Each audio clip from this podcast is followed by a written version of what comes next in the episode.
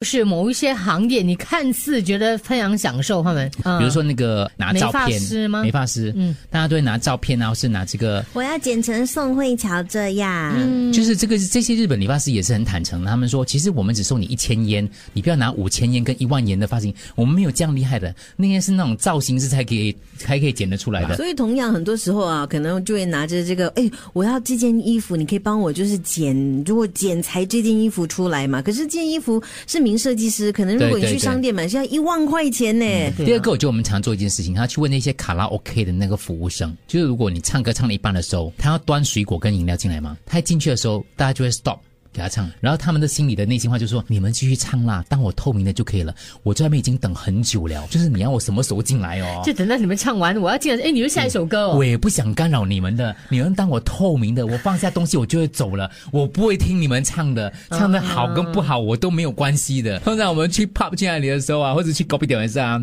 你喝完了一杯对不对？你要第二杯对不对？你就举手跟那个人讲，来一杯一样的。对对对，那个店员讲说，这样鬼多客人鬼知道你喝过什么啊？